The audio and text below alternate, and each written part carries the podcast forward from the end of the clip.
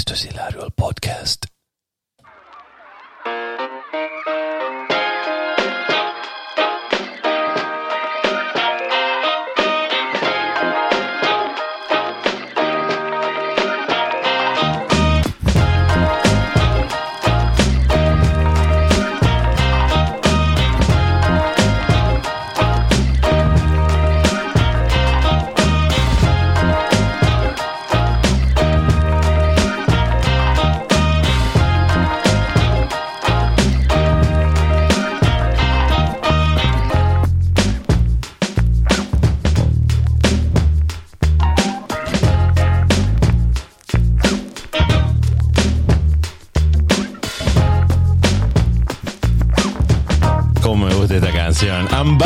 Baby, I'm back.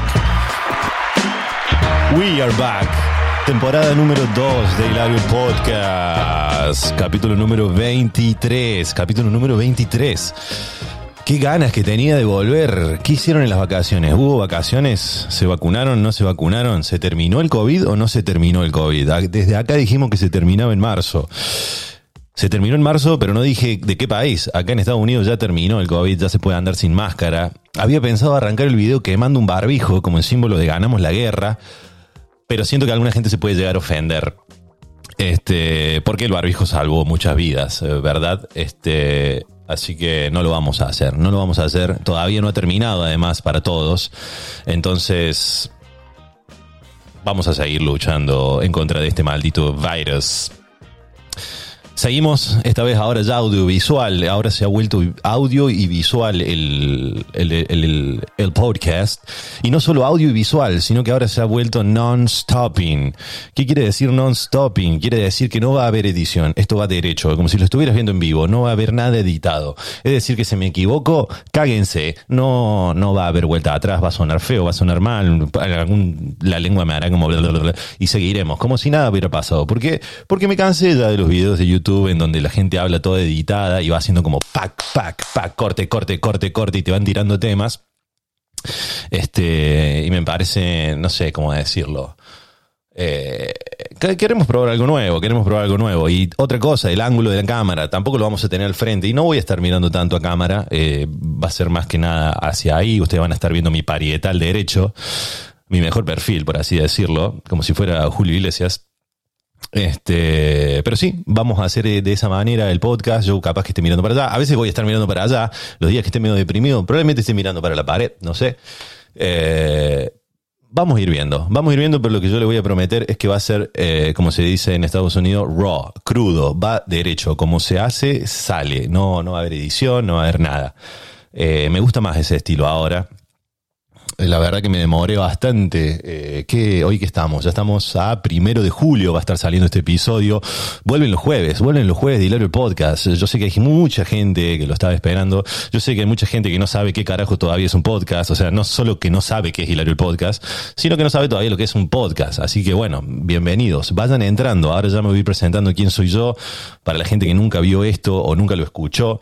Lo que sí les voy a prometer es que tanto por video como audio no se van a perder nada. No se preocupe la gente que le guste escucharlo por Spotify, porque le gusta ir manejando eh, o estar, no sé, cocinando y no le quiere prestar atención a una pantalla y solamente le gusta escuchar una voz. No se preocupen, no se van a perder de absolutamente nada. Voy a lograr que la experiencia auditiva sea exactamente que la visual. Voy a lograrlo, pero hasta de una manera que les prometo que ningún detalle va a quedar afuera. Ningún detalle. Es más, también lo estoy haciendo en braille al podcast. Lo vamos a estar transcribiendo en braille para que los no videntes también y sordomudos también lo puedan disfrutar. ¿Te imaginas eso? Un tipo ahí con el braille uh, qué buen podcast. O, al revés, un tipo con el braille diciendo, pero qué podcast de mierda, este tipo es un pelotudo, no, me voy a ver tele. Y agarra otro braille y dice, oh, mirá, eh, Pachu. Pues se puso a ver, no sé, la academia de So Much. Este, era un ciego medio pelotudo. Pero no, todo bien con Pachu, ¿eh? Este, que seguramente escucha el podcast, le mandamos un gran abrazo a nuestro querido Pachu. Pachu, Pachu, Pachu, Pachu. ¿Por qué, por qué, ves, estas cosas, estas cosas, eh, silencio por favor, estas cosas antes se editaban, yo decía, qué mierda, ¿por qué estoy hablando de Pachu si me estaba presentando y termino hablando de Pachu? Bueno, así es el podcast ahora.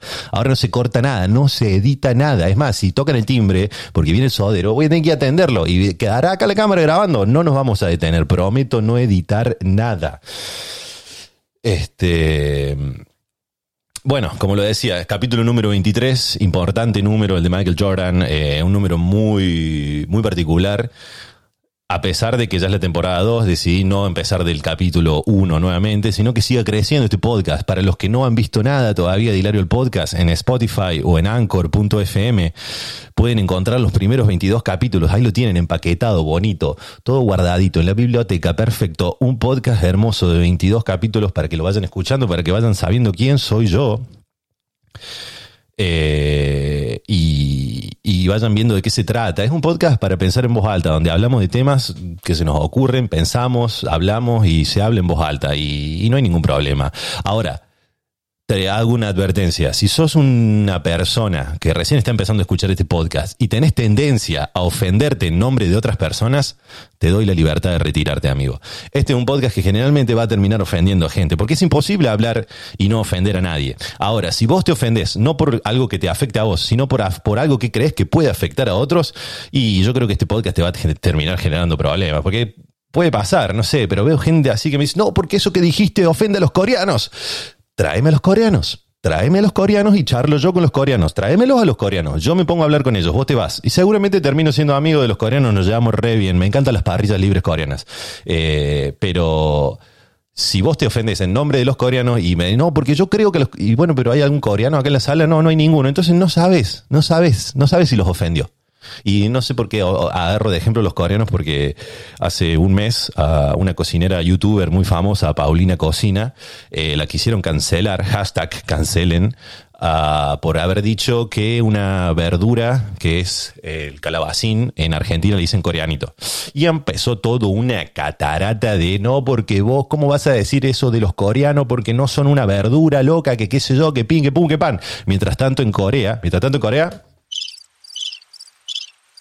Nadie sabe quién es Paulina Cocina, nadie le interesa. No saben ni siquiera cómo hablamos, no entienden nuestro idioma. Y mientras tanto en Twitter hay un tipo diciendo, no, porque Paulina Cocina, parece que Paulina Cocina es racista.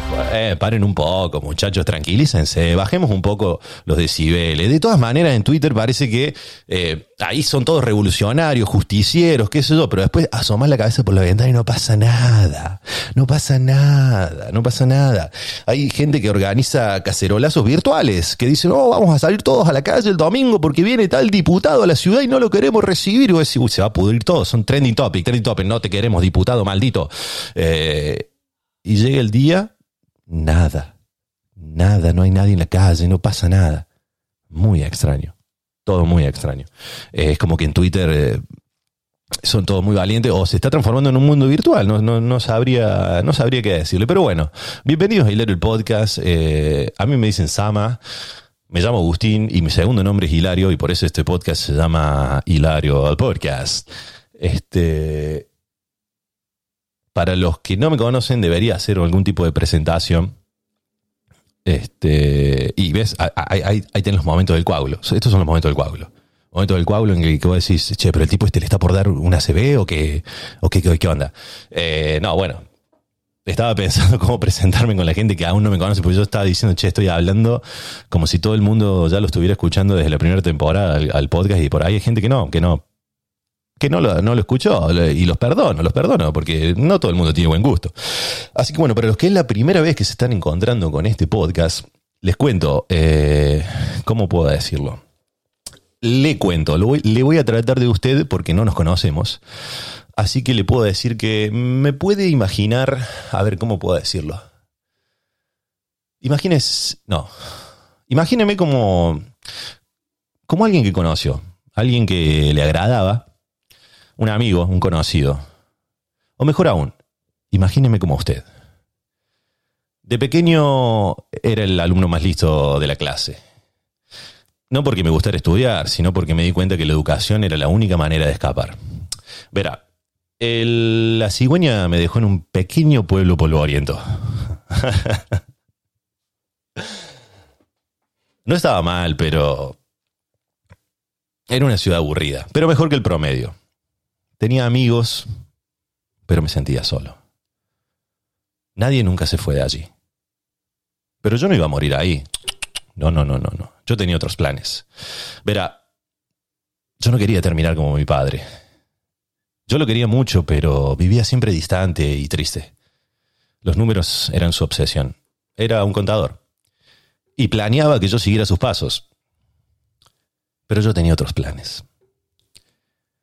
En mi octavo cumpleaños, mi mamá estuvo muy contenta cuando le dije que quería ser detective. Hasta me regaló una lupa y un sombrerito. No puedo decir lo mismo de mi padre. Realmente arruiné su gran idea y eso alimentó su ira contra la viuda Dobkins. La viuda Dobkins era nuestra vecina. Eh, suena raro, pero su perro Alfie es la razón por la cual quiero ser detective. Verá, el pasto siempre crece más verde del otro lado de la cerca. O por lo menos eso dice Alfie. Y siempre está en nuestro jardín. Y es mi trabajo como detective atraparlo. Así comenzó el juego y así comenzó mi, mi pasión por, por las historias de detective pero nunca crucé del otro lado de la cerca. Nunca vayas a la casa de la señora Dobkins. Era la regla principal de mi padre. En mi octavo cumpleaños rompí esa regla. Miren, nunca estuve seguro de nada, pero aquel día cambió mi vida para siempre. Cuando entré al cuarto de la señora Dobkins, ella había sido asesinada. Bueno, esa no es mi historia de vida. Eso es el inicio de la película El número 23 con Jim Carrey, este, una gran película, la deberían ver. Genial, es genial cuando Jim Carrey actúa en papeles serios. Es una película como de suspenso del director Joel Schumacher. Eh, me gustó mucho cómo se presenta el autor del libro del número 23, del cual trata la película, y le robé eso. En realidad, mi nombre es Agustín, mi segundo nombre es Hilario, nací en Córdoba, tengo 31 años, ya pasé la barrera de los 30 y lo siento todos los días. Es más, Anoche me tomé cinco cervezas y hoy casi no grabo el podcast. Estaba literalmente al borde de la muerte eh, por tomarme cinco cervezas, pero no cinco cervezas de la grande, cinco cervezas chiquititas. Este, casi no la cuento. Eh, así que, bueno, son efectos de, de haber pasado los 30. Y ¿Qué más le puedo contar? Vivo en California, en San Diego, hace ya casi tres años me gusta, me, agrada la, cultura norteamericana. Parte de la idea del podcast es poder mostrarles y contarles cómo es vivir en, California y cómo es convivir con, otra cultura. Sin embargo, todo el tiempo haciendo el contraste con Argentina porque es algo que llevo dentro y porque son mis raíces. Entonces me encanta siempre comparar con Argentina. Eh, y bueno, eso, nada verán cómo soy más adelante. Los que no me conocen, los que ya me conocen, soy esto, no voy a cambiar. Y sí, entiendo que hay mucha gente que sí me conoce y, se me quejó como, hey, loco, dale con el podcast, ¿qué onda? Dale, wey, wey, wey. ¿Por qué no sacas la segunda temporada? ¿Qué onda con vos? Sí, es verdad, la prometí como para abril a la segunda temporada y la estamos largando en julio. Digamos que soy como una perrita que le encanta que le rueguen, por así decirlo de una manera mm, clara y sencilla y corta y al pie. Eh, esa frase, ¿cómo te gusta que, cómo te gusta que te rueguen, perrita? Siempre me sale cuando veo películas de policiales o detectives o de acción que generalmente secuestran al presidente. Entonces van a buscar al comisionado, a, la comisaría. El comisionado ha secuestrado al, presidente, ¿qué vamos a hacer? Y el comisionado se queda en silencio y dice, hay una sola persona que puede ayudarnos en un caso así, pero está retirada hace 10 años. Y generalmente un policía que se retiró hace 10 años, que era muy capo en la policía, pero está, retirado, nadie sabe dónde vive. Generalmente vive en una montaña, alejado de todo. Ahora es ermitaño, tiene una familia, una, hija, la, esposa, pero medio que se lleva mal. Entonces el comisionado dice: vayan y busquen a Mackenzie. Mackenzie es el, el policía, está retirado. Entonces, bueno, lo están buscando, no sé, dos, tres días hasta que lo encuentran.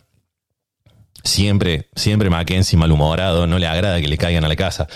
¿Quién les dio mi dirección. Oh, Mackenzie, hemos venido a buscarte porque el presidente está en peligro, necesitamos tu ayuda. A mí llegan a mi casa y me dicen el presidente está en peligro, me cago de risa. Digo, y bueno, para eso está el vicepresidente, que lo maten. Sé, si son, políticos. Tampoco nos vamos a estar de- sacando las. volviéndonos locos porque le hagan algo a un político, ¿no? O sea. Hay gente que se tatúa la cara de políticos. Eh, bueno, así que no, si el presidente está en peligro, no me vengan a buscar a mí, me chupa un huevo. Es más, te diría, che, pongamos la tele, vamos a ver qué onda, pongamos crónica, traigo pochoclo, se va a poner interesante la noche. Este, salí juntada para ver el secuestro express. No, pero bueno, no sé, no sé si esto es algo malo que estaría haciendo como ciudadano, no, pero no, no, no arriesgaría mi vida por, por ver qué pasa con el presidente. Em,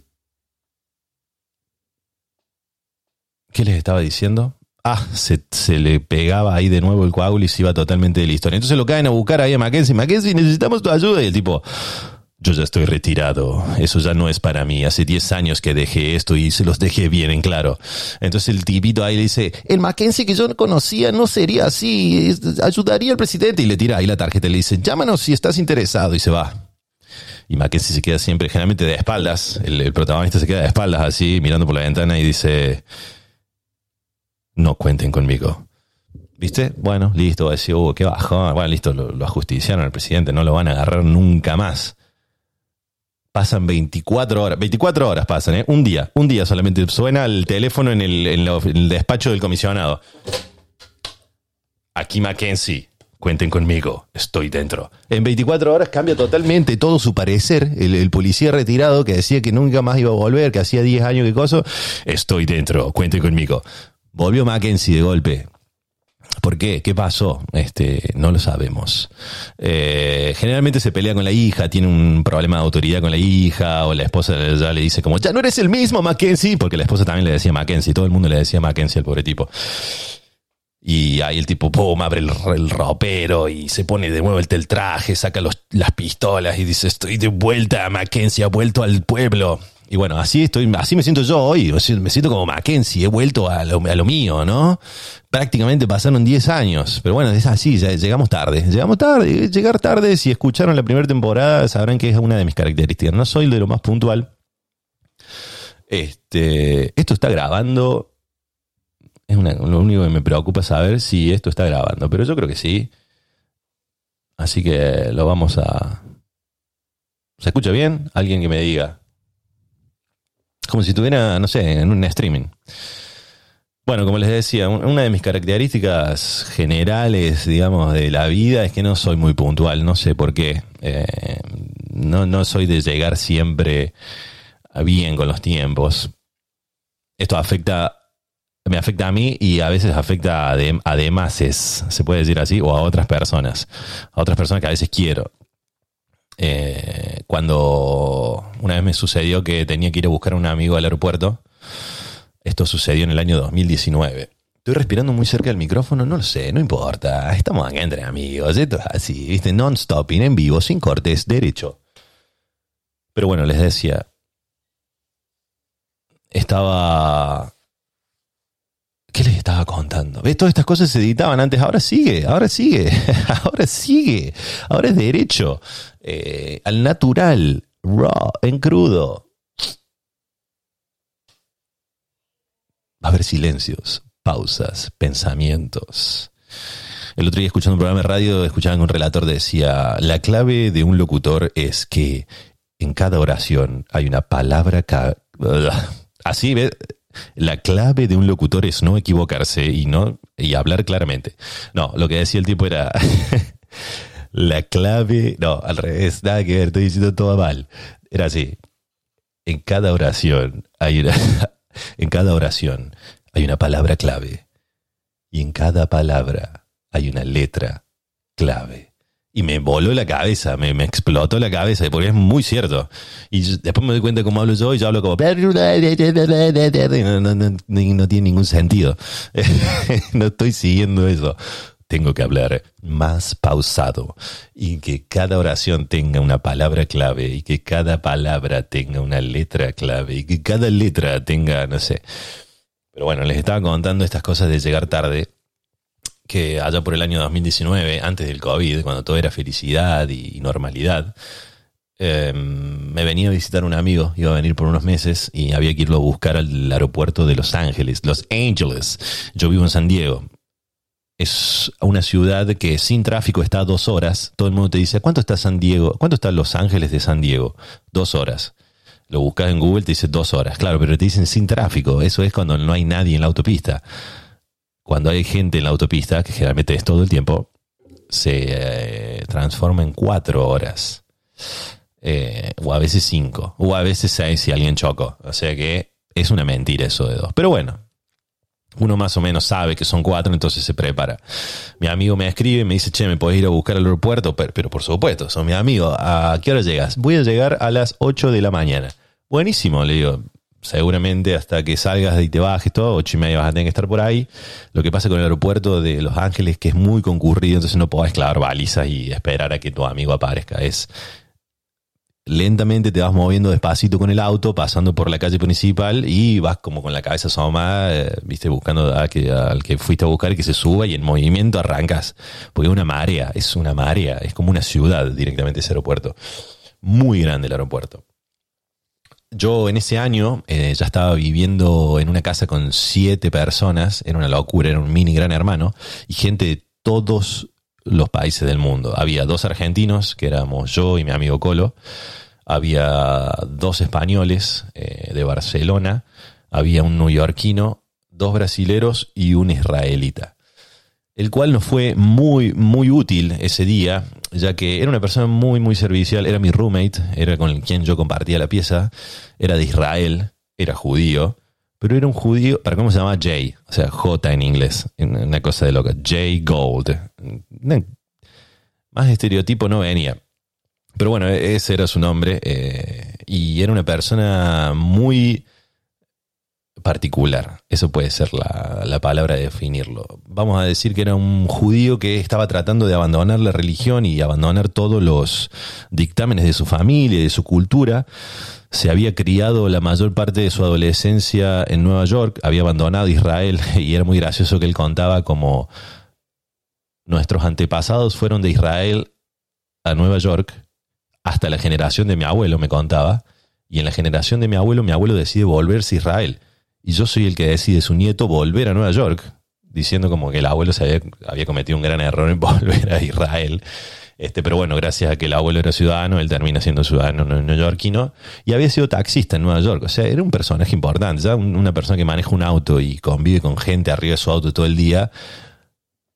Tienen muchas historias para contar y son eh, particulares. Bueno, justo él estaba dejando todo lo que era el, ortodoxismo del judaísmo, estaba como descubriendo el mundo de lo, del casi ateísmo. No, no, no era ateo, pero ya había dejado todos los votos, si se puede decir, o, todos los dictámenes y, y, estaba viviendo la vida, estaba descubriendo la vida justo en California.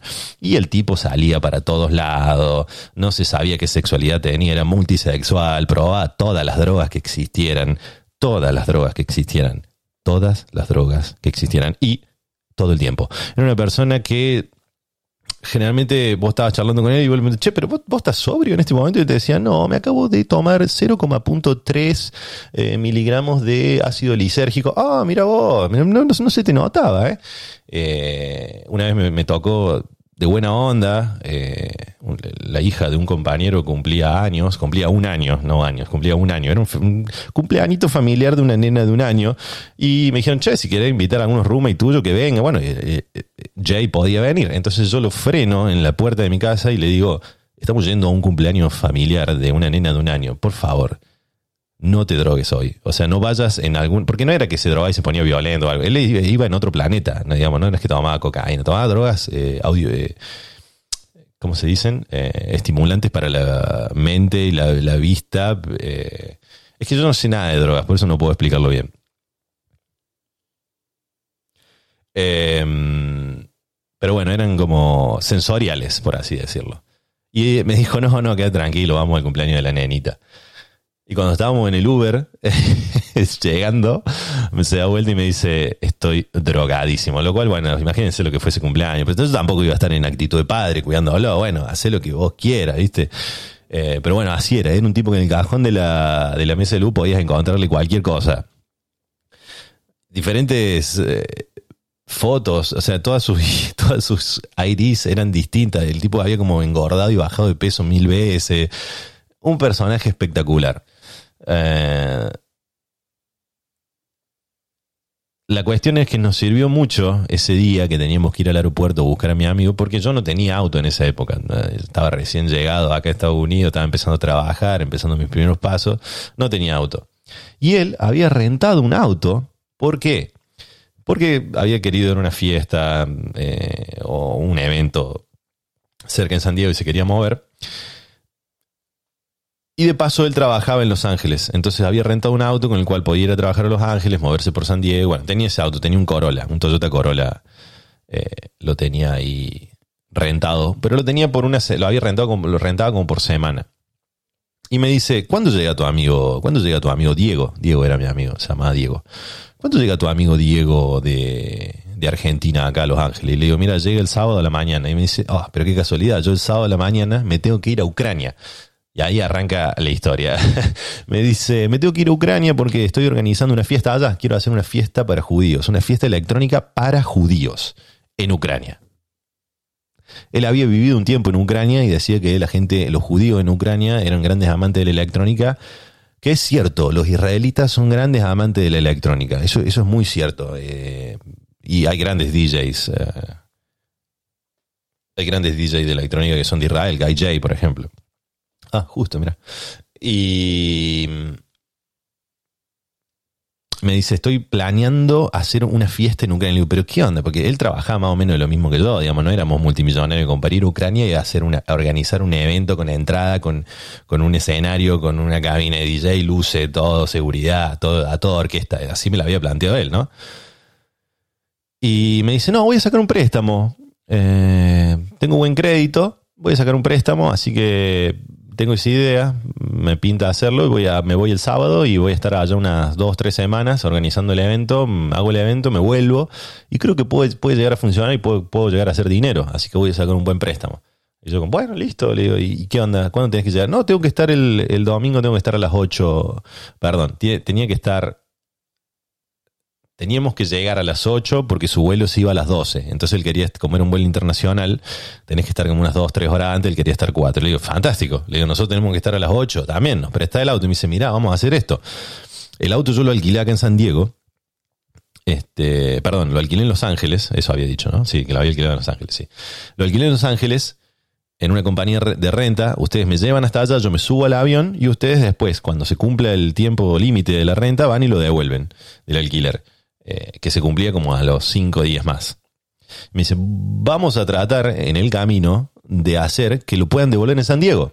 Cosa de que ustedes traigan a su amigo de Los Ángeles, dejan el auto, entregan el auto y están con su amigo acá en, San Diego y listo, todo completo. Ah, le dije eso, es una genialidad. Y estábamos tan emocionados que le digo a mi amigo Colo, Colo, ¿qué te parece si vamos en el auto a Los Ángeles a buscar a mi amigo Diego?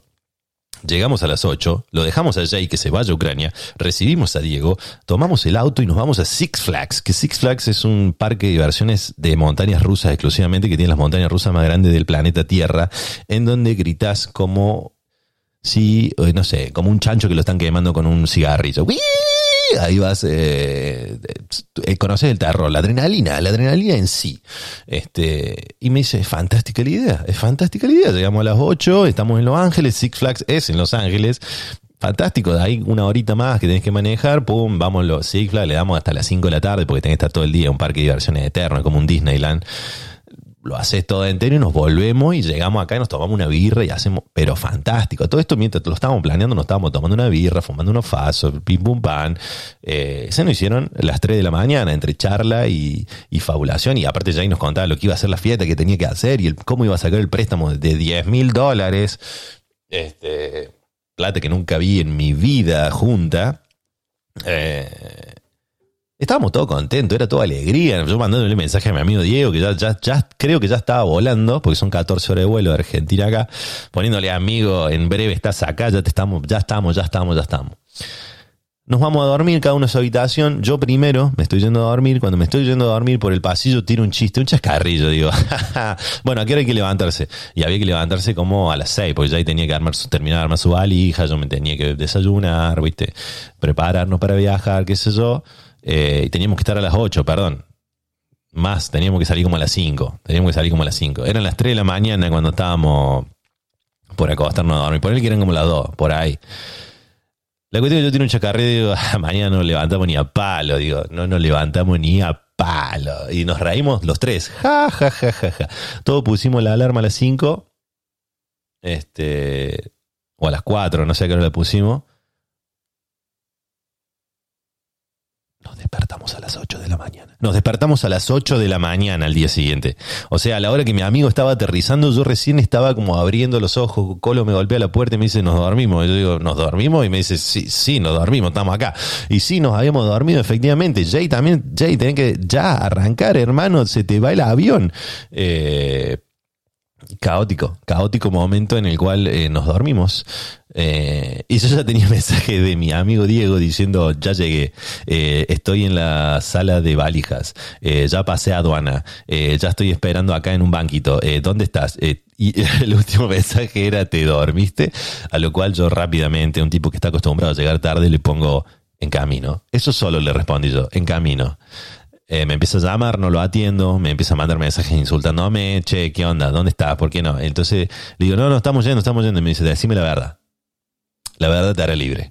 Y le dije, no, me acabo, me acabo de despertar. Pero llego ahí en una hora y me dice, no, no, estoy viendo en Google Maps, el tráfico es como de 3, 2. Tuvimos suerte igual, no fue tanto. Eh, terminamos llegando como a las 11, han sido como unas 3 horas de viaje más o menos. Pero ahí no, no, fue lo, lo, que más nos demoró el tráfico. Lo que más nos demoró fue que yo en ese momento me despierto y le digo, dale, Jay, a mi amigo judío ahí de Israel, le digo, Jay, Jay, tenemos que irnos ya, mi amigo acaba de llegar a Los Ángeles. Y el tipo me miró y me dijo, cálmate, yo todavía estoy llegando a tiempo. Si vos no estás llegando a tiempo es tu problema, pero no me pases tu nerviosismo a mí. Yo ahora tengo que hacer la valija, tengo que desayunar, tengo que pedir, terminar de preparar algunos papeles para el préstamo, porque tenemos que pasar por un banco primero a sacar los 10 mil dólares y además tenemos que pasar por la casa de alquileres de auto para aclararles que ustedes van a devolver el auto en San Diego. Ahí la cabeza a mí se me abrió en dos. Este, y dije, bueno, no queda otra que relajarse y, bueno, eh, calmarse un poco. Bueno, no queda otra que tomarse un cafecito, qué sé yo. A todo esto yo venía calculando y digo, este tipo se va a drogar, este tipo no va a ir sobrio en este viaje, estoy seguro que no. Así que ni se lo pregunte, directamente lo afirme enfrente de él cuando ya nos subimos al auto le digo, vos estás drogadísimo, ¿no? Y me dice, sí, me tomé un cartón de LSD, pero va a estar todo bien. Obviamente no estuvo todo bien, imagínate en un auto, tres personas y uno súper drogado, eh, ya era un caos. Además yo era la primera vez que manejaba en Estados Unidos. La primera vez que manejaba en Estados Unidos. Eh, en autopista que tienen ocho carriles, que tienen 75 mil carteles con 75 mil salidas al mismo tiempo. Un caos. Bueno, hubo peleas, en un momento él empezó a decir que no podía seguir sentado adelante, eh, algo afectaba a su mente o su, sus sensaciones, me decía, no puedo seguir sentado adelante, necesito irme atrás, necesito irme atrás. Entonces le digo, Colo, Colo, tenés que estacionar el auto en medio de la autopista, Colo, necesito que te pases para adelante. Bueno, se pasó adelante, seguimos camino. Me dice, tenemos que pasar por un banco, tengo que ir a sacar el préstamo de 10 mil dólares. Bueno, perfecto. Frenamos en un banco, creo que era un Citibank, me parece que era. Entramos, no había nadie. Eso es lo lindo de Estados Unidos. En los bancos no hay nadie, no hay absolutamente nadie, nunca. Nada, es todo home banking, todo online, no existe la fila, siempre hay silencio. Puedes usar el celular adentro del, del banco, una cosa increíble, fácil de hacer una salidera entramos al banco y él se estaba haciendo pis, entonces le dice a la señorita que atendía, señorita, ¿dónde queda el baño? Y dice, ella le dice a Jay, le dice, no, no, no tenemos baño disponible para clientes. Este es el peor banco que he conocido en mi vida, a los gritos, así, así lo tiró. Este es el peor banco. Él viene a hacer el trámite por el cual tengo la cita hoy, lo va a hacer él, yo me voy a ir a buscar un baño. Agustín, ¿te puedo hacer cargo de esto? Y yo, así como, ¿qué, qué, qué? Dice, ya está todo arreglado, lo único que tiene que hacer es ir a caja y recibir el dinero. Uh, bueno, listo. El tipo se fue, se fue a una Starbucks ahí a buscarse un baño. Y la cajera me dice, bueno, acá está el dinero. Ah, el sonido de 10 mil dólares. Ah, es el sonido más bello del mundo. Me pasa un sobre gordo, como una milanesa de pollo de las gordas. Y me dice 10 mil dólares cash. Have a nice day. Y salgo con el sobre en la mano, caminando, me subo al auto, lo miro a mi amigo Colo, el otro argentino, y le digo, ¿Jay no volvió del baño? Me dice, no. Le digo, tengo 10 mil dólares acá en la mano, hermano. Y un auto. Ya está. Vámonos. Eh, fue un momento donde hicimos varios chistes como listo, nos tomamos el palo. Este tipo no sabe quién carajo somos. ¿Cómo me vas a dar 10 mil dólares? Me conoces hace un mes, hermano. No sabes quién carajo soy y me dejas tu auto retado. Ese tipo de persona era Jake y confiaba en alguien que por ahí había conocido hacía dos días. Terminamos llegando al aeropuerto tardísimo. A lo cual en un momento él tiró una frase muy buena que me porque Diego me seguía agitando como dale loco que no, que se me queda sin señal, porque claro, no tenía señal fuera del aeropuerto y se le quedaba sin batería. Y mi amigo Jay me dice, mira, tu amigo Diego acaba de llegar a Los Ángeles por primera vez tiene mucho por descubrir, tiene mucho con qué entretenerse, puede esperar hasta 10 horas. Lo más gracioso es que este pibe Diego había pagado un pasaje exclusivo para no hacer escala y terminó haciendo una escala en Los Ángeles de 5 horas para esperarnos a nosotros. las cosas de la vida, las cosas de la vida. Pero bueno, así es con las cosas que llegas tarde. Yo voy llegando tarde a varias cosas en la vida, digamos, es como que llego tarde a las modas, llego tarde a... ¿qué pasó ahí? Hubo como un terremoto Puede llegar a pasar, ¿eh? Que de golpe en el podcast haya un terremoto y se va a grabar en vivo porque no hay cortes. Ya lo expliqué, no hay cortes. Llego tarde las cosas. Este capítulo, de hecho, creo que se va a terminar llamando Llegando tarde. Otra cosa a la que he llegado tarde es al Bitcoin. Me parece que ya no llegué. Me parece que ya no llegamos. Y esto es como una advertencia para todos.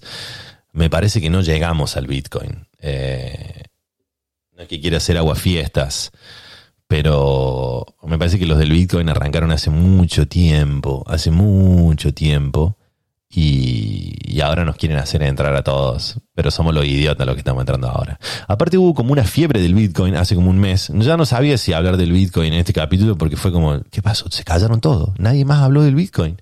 Hay dos opciones. O se hicieron millonarios y están viviendo en la luna, en las parcelas que vendía Elon Musk, o los cagaron a todos y están todos calladitos como, ¿cómo me cagaron el aguinaldo la puta madre? Bitcoin, Bitcoin, iba a comprar un Bitcoin. ¿Qué carajo es un Bitcoin? Una criptomoneda, criptomoneda, porque de golpe ya no era el Bitcoin, había 7 siete, mil tipos de criptomonedas diferentes.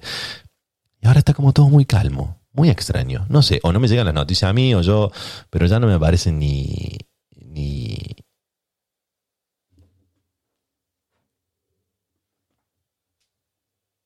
pensé que había entrado alguien a la pieza. Pero bueno, hacen cosas, puede, puede pasar. Puede ser que entre de golpe un equipo SWAT y me lleve.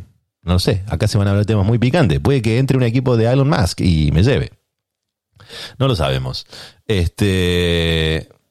¿Qué les estaba contando? El Bitcoin, sí. Eh, puede ser que los hayan cagado. Este, puede ser que de golpe se hayan desaparecido porque los hayan cagado. Pero no, creo que no yo estuve muy cerca de invertir. O sea, tengo amigos que están muy comprometidos con el asunto, que me muestran gráficos. Yo no entiendo nada. Denme plata. ¿Me van a dar plata o no me van a dar plata? Yo quiero plata, ¿entendés? Quiero plata sin hacer esfuerzo.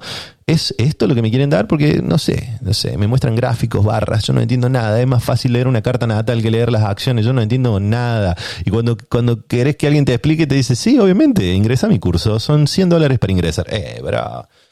Pero ¿cómo es esto? ¿Cómo es esto? No quiero que sea una estafa piramidal. El otro día veía que una estafa piramidal explicada, digamos, eh, en crudo, sin anestesia. Una estafa piramidal explicada sin anestesia es, hola, yo tengo este producto que se llama Lemon Perfect, ¿verdad? Es una botella de agua. Y científicamente está comprobado que esta botella, cuando la agarren 10 vendedores distintos, solamente uno la va a poder vender. Está probado, ya lo hemos probado, hemos hecho estudios de mercado, hemos hecho todo. Si pones a 10 personas a venderla durante un mes, una solo lo va a lograr vender y se va a vender un solo producto. ¿Qué hacemos con los otros 9? Y bueno, les contamos toda una historia bellísima. Les decimos que les va a ir re bien, que van a vivir este producto y que además pueden contratar a otra gente para que venda por ellos.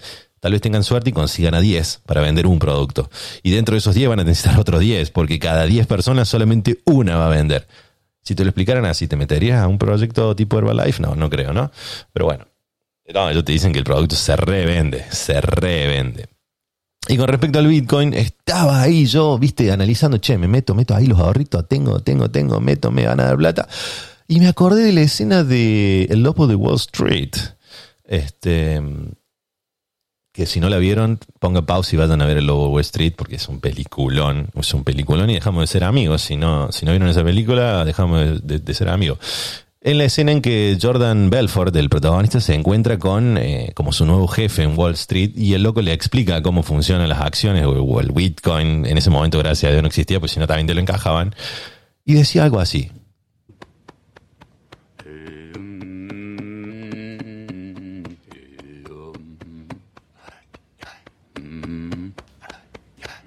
Nunca me gustó esa canción, nunca me llamó la atención. Hay gente que la ama, que la ama. Es más, Michael Bibi hizo una canción, un DJ hizo una canción, un track, remixó ese, esa melodía del tipo haciendo... mm,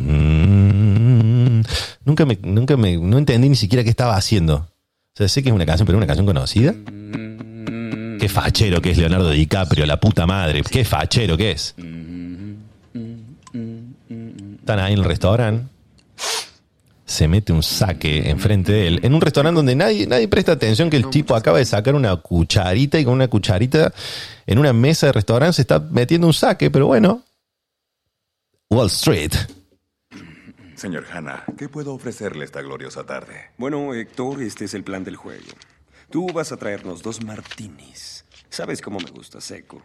Luego, precisamente siete minutos y medio después, traerás dos más. Y después dos más cada cinco minutos hasta que uno de nosotros quede noqueado. Excelente estrategia, señor. Excelente estrategia, excelente estrategia. Nunca tomé un martini en mi vida. Tengo mucha curiosidad de, de tomar un martini. Sé que se puede tomar a sorbito, que es una bebida fuerte. Ahora, qué hermoso. Primer día de trabajo, tu jefe te lleva a tomar martinis hasta noquear. Yo solo quiero agua. Y por ahora. DiCaprio solo Gracias. quiere agua. Es su primer día en Wall Street. Dale tiempo. Gracias. La risa del mozo ahí. Señor Hanna, ¿es capaz de consumir drogas durante el día y de, de hacer bien su trabajo? ¿Cómo chingados harías este trabajo? Con cocaína y putas, papá. Trabajadoras sexuales. Tengo que decir que me entusiasma ser parte de su firma. Hablo de que los clientes que tiene son Que los totalmente... clientes se jodan. Que los clientes se Tu jodan. única responsabilidad es poner pan sobre la mesa. ¿Tienes novia? Estoy casado, tengo una esposa, se llama Teresa, es estilista. Felicidades. Gracias. Piensa en Teresa. Tu objetivo es llevar dinero del bolsillo del cliente a tu bolsillo. Claro, Y nada más. ¿Entendieron? El bolsillo del cliente a tu bolsillo. El que vende el Bitcoin. Pero si los clientes ganan dinero también creo que es provechoso para todos, ¿correcto? Nah. No. Regla número uno de Wall Street es que nadie, vaya, ni Warren Buffett ni Jimmy Buffett, nadie sabe si una acción va a la alza, a la baja, a los lados o gira en círculos, mucho menos los corredores. Todo es una patraña. ¿Sabes qué es eso? Sí, un engaño. Patraña. Una patraña. Sí, eso es una maña, una maraña, es una artimaña, es... No existe, no es cierto, no es concreto ni material, no está en la tabla periódica, no, no existe. No mierda, existe. ¿Claro, entiendes? Claro. Es un número. Pon atención. No creamos nada, no construimos nada. No. Y si tienes un cliente que compró acciones en 8, Bitcoins cuando estaba de baja por el COVID. pronto está en 16 y se siente con suerte y quiere cobrar, liquidarlas y agarrar su puta lana y correr a casa, no le permitas eso. No le permitas eso. Eso lo haría real. Claro. No, ¿qué haces? Se te ocurre otra brillante idea. Una idea especial. Otra situación, otras acciones, para que reinvierta sus ganancias y algo más. Y lo hará en cada ocasión, porque todos son adictos. Y sigues haciéndolo una y otra y otra vez. Mientras tanto, él cree que se pudre en lana. Y sí, en papel. Pero tú y yo, los corredores, nos llevamos dinero en efectivo. Cash, baby, cash. Claro. Increíble, increíble. Cuando crean que el Bitcoin está bien y vas a vender, no, acá tenemos otra criptomoneda que va a crecer más rápida que el Bitcoin todavía, inviértelo aquí. Y cuando esa no, ahora tema tu dinero y ponlo aquí. Mientras tanto, los que, que son creadores de Bitcoin o mineros de Bitcoin, esos son los que se están llevando el cash. Porque ¿a dónde va la platita cuando compras el Bitcoin? ¿A dónde va esa platita? Acá, al bolsillo de Bill Gates. Este. Tremenda escena. Deberían mostrarla en todos lados esta escena. Ese, ese- ese momento en el que el tipo le dice, no, ellos no se llevan plata, los clientes no se llevan plata. Y cuando se están por llevar plata, le hacemos invertir en otra, en otra acción, en otra criptomoneda. Es toda una ilusión. Pero bueno, creo que voy a invertir igual porque me dijeron que va a subir el Bitcoin, así que hay que, hay que meterse, hay que meterse. Lo que sí, que no sé, no me aparecen tantas publicidades últimamente de, de Bitcoins, de Bitcoins. Así que bueno, estoy con ese tema, eh, así que siento que llegamos tarde, siento que llegamos tarde y, voy a- bueno, bueno, pero si nosotros llegamos tarde, pero si nos metemos, los que vengan después van a decir, uh, ¿cómo no entramos? Nunca es tarde, ¿viste? Te dicen, no, nunca es tarde, siempre te podés meter porque siempre vas a estar antes, anticipándote. No, no, ya somos todos idiotas, ya estamos metiéndonos todo en el barco tarde, todo lo que ahora y lo de acá de seis meses, así que no, no es que estoy haciendo una campaña en contra del Bitcoin, no, no, tampoco, o sea, creo que Elon Musk le hizo a la campaña de de el Bitcoin. Pero bueno, ya estamos en el 2021, ya es otro año. Y como todo año nuevo, parece que a Bill Gates le hicieron otra entrevista. Basta de hacerle entrevistas a Bill Gates. Basta de hacerle entrevistas a Bill Gates. No fue suficiente ya el año pasado cuando el tipo dijo, el mundo no está preparado para una pandemia, van a necesitar hacer algunas vacunas, algunos barbijos, y justo él había invertido acciones o había comprado farmacéutica para hacer vacunas y pum, pum, pum. Se fue todo al carajo, pandemia, justo igual. Y ahora le hacen una entrevista de vuelta, ahora, a mitad de año, justo otra vez, igual que el año pasado. ¿Qué dijo el tipo? Dijo que en 25 años nos tenemos que volver eléctricos porque el carbono eh, y el cambio climático va a hacer que todo se vaya al carajo y que en 25 años ya el planeta entero tiene que ser eléctrico. Y justamente nos cuenta que ya ha comprado una empresa que se llama eh, ¿cómo se llama? Como Cure Carbon, eh, donde inyectan carbono en cemento porque quiere que las cementeras se dejen de funcionar, que bueno, que todo el mundo, eh, que todo el planeta deje de haber autos a, a gasoil, nafta, gas, no, no, todo tiene que ser eléctrico, todo tiene que ser eléctrico eh, y tiene que ser ya. Ya, ya, ya, porque él no va a vivir hasta los 200 años, él tiene que ver las ganancias ya, ¿no? Entonces él te va a decir que el mundo se acaba ya. Hay que tener mucho cuidado con estos ecologistas multimillonarios que te dicen como que el mundo se va a acabar mañana, porque claro, necesitan ver las, ganancias pasado mañana. Entonces te crean el problema y te dan la solución. Este tipo lo viene haciendo desde Windows. Desde Windows lo viene haciendo. Ahora no lo hizo con la pandemia, ahora nos viene con el cambio climático, que es real, es real. El mundo se va a ir al carajo. Corrección. El mundo no se va a ir al carajo. Nosotros nos vamos a ir al carajo. Nosotros estamos de paso, ¿entendés? Entonces, se va a ir al carajo. No se va a ir al carajo en- ya, en una semana, pero él te va a hacer sentir que sí. Para que su empresa que acaba de comprar, porque ya vendió, ya está, ya vendió las vacunas, listo, a otro negocio. Ahora que vamos, se acaba el mundo porque el carbono, esto se va a transformar como en la parte de Matrix. Vamos, nos vamos al carajo. Así que háganme caso. Dice un tipo eh, que usa siempre la misma ropa. Siempre está vestido igual, Bill Gates. Desde los años 80 está vestido igual. Es muy extraño. Estuvo en un programa de televisión de Ellen DeGeneres eh, y le hicieron, eh, casi exponiéndolo, le hicieron un juego a Bill Gates en donde le preguntaban precios de productos de góndola. Para que eh, veamos cómo un millonario está desconectado de la realidad, ¿no? Veamos qué divertido. Entonces Legend DeGeneres le va presentando, le va mostrando productos y el tipo tiene que ir adivinando. Y ahí te das cuenta que un tipo que no tiene la más puta idea de los precios de las cosas, nos viene a decir a nosotros cómo carajo tenemos que vivir. Y él vive 75.000 escalones más arriba y le dice a alguien de un pueblito del sur de Argentina, tenés que tirar tu auto y hacerlo eléctrico porque se acaba el mundo. Y bueno, acá lo tenemos. All right. If you can guess three out of the five uh, products within a dollar of each one, uh, the, pri- the the audience will get something. Okay.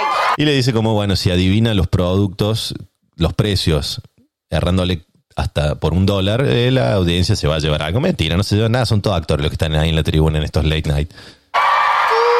Y todos gritan ahí, oh por Dios, es Bill Gates, es Bill Gates. Tiene un suéter rosa, nunca confíen en alguien que usa suéter rosa. Nunca confíen en alguien que usa suéter rosa, jamás. O es un cagador o es Bill Gates. Siempre tiene puesto un suéter rosa, Bill y sus lentes y su camisita. No confíen en la gente que usa suéter rosa, son cagadores. Si vas a una concesionaria y te va a comprar un auto y el que te atiende tiene un suéter rosa, salí corriendo. All of them will pay off your children's student loans. No, no danger there. Es un maldito nerd. Lo detesto. Y no tengo and miedo de decirlo. go. Pum, le pegaron un tiro al tipo. Entonces le ponen ahí le ofrecen, dice, ¿cuánto cuesta una caja de arroz, querido Bill? Dollars. Y Bill dice 5 dólares. Y la gente, "Ah, ajajajajaja. Okay, let's The audience didn't like that. let's see. Pum, Oh, it's a dollar. sale un dólar, cinco veces menos. Look, what a bargain. I'll take five. I know. Ese chiste estuvo bueno. Cuando el tipo le muestran que sale un dólar y él dijo que valía 5 dólares el arroz, él dice, bueno, compro 5. A mí me gustó ese chiste. Ahí lo quise un poquito. Okay. uh. Siguen con Tide Pods, que son un detergente que viene en pelotitas. Y le dicen, ¿cuánto sale esto? Es como un detergente que viene en bolas, cápsulas y lo tira. Y el tipo dice como, ¿cuánto dice? ¿Cuánto dice? 4 dólares dice que sale eso. Anda a comprar a Ariel en, en polvo. Te rompen, tienen que hipotecar la casa por el jabón en polvo hoy en día. Tira 10 dólares como subiéndolo y sale 20. $19.97. Este tipo no sabe quién, que- que- no, sabe, no, nunca, hace mil años que no va a un supermercado Bill Gates y te quiere decir a vos cómo vivir la vida y no vive tu vida, él vive otra. It's expensive to do laundry. Se queda así con la boca, ah, sale 20, ¿y ¿quién le, hará la, quién le lavará la ropa? I'll take a half. It's Ah, Y tiene un chiste malísimo de super nerd, dice como, ah, bueno, sale 10 y yo dije 20, compro la mitad. Ya hizo el mismo chiste en el producto anterior. No, no seas tan, ahí te demuestra que no, no- es un nerd, es un maldito nerd. Este, y no entiendo por qué la gente está tan exaltada, o sea, demasiado exaltada por ver un tipo millonario demostrando que está en otra realidad. O sea, termina el coso y miren, miren la cara de esta señora, ah, por Dios, Bill Gates, ah, por Dios. Hay gente, hay chicas en la tribuna que están muy, muy, muy, se abrazan, gritan y se abrazan. Ya volvemos con Bill Gates. Hi, I'm Andy. Cállate, no me importa quién sos. Este. ¡Wow! Hace calor acá, ¿eh? Debería prender el, el ventiladorcito. Las luces y el éxito te acaloran. Pero bueno, esa, es mi, mi bronca que tengo con Bill Gates. No le hagan más entrevistas, por Dios, porque el tipo nos va a seguir contando historias del fin del mundo para después vendernos la salvación. Así que tengan cuidado, es lo mismo que hacía con el antivirus. Lo sigue haciendo, pero ahora a nivel, a escala mucho más grande. Así que bueno, hemos regresado, un capítulo nuevo todos los jueves. Lo prometo. La otra vez lo prometí, no lo cumplí. O sea, salía a veces los jueves, los sábados, los domingos. No se sabe. Pero bueno, por YouTube, por Spotify, por Anchor, por la plataforma de podcast que quieras, lo vas a poder escuchar. Estoy más que contento de haber regresado. Eh, me sentía vacío sin esto. ¿Me sentía vacío sin esto? No, la verdad que no. Estaba en la playa tomando sol. Habilitaron todos los bares y salí a disfrutarlo. La verdad, eh, no estaba tan desesperado por volver, pero bueno, tenía que hacerlo porque vamos a vivir de esto. Este, pero no, no, no, la verdad que necesitaba esto. Estoy como Ricardo Centurión cuando decía que ganas de pisarla y encarar. Nos vamos a ver el próximo jueves. El próximo jueves nos vamos a estar viendo. Para los que fue su primer episodio, muchas gracias por estar ahí. Suscríbanse, denle like, no se hagan todas esas cosas. Cuéntenle a su tía. Este eh, podcast no tiene edad, no tiene ni siquiera un, un target. Un target, exactamente. Nos vemos el jueves que viene. Laters.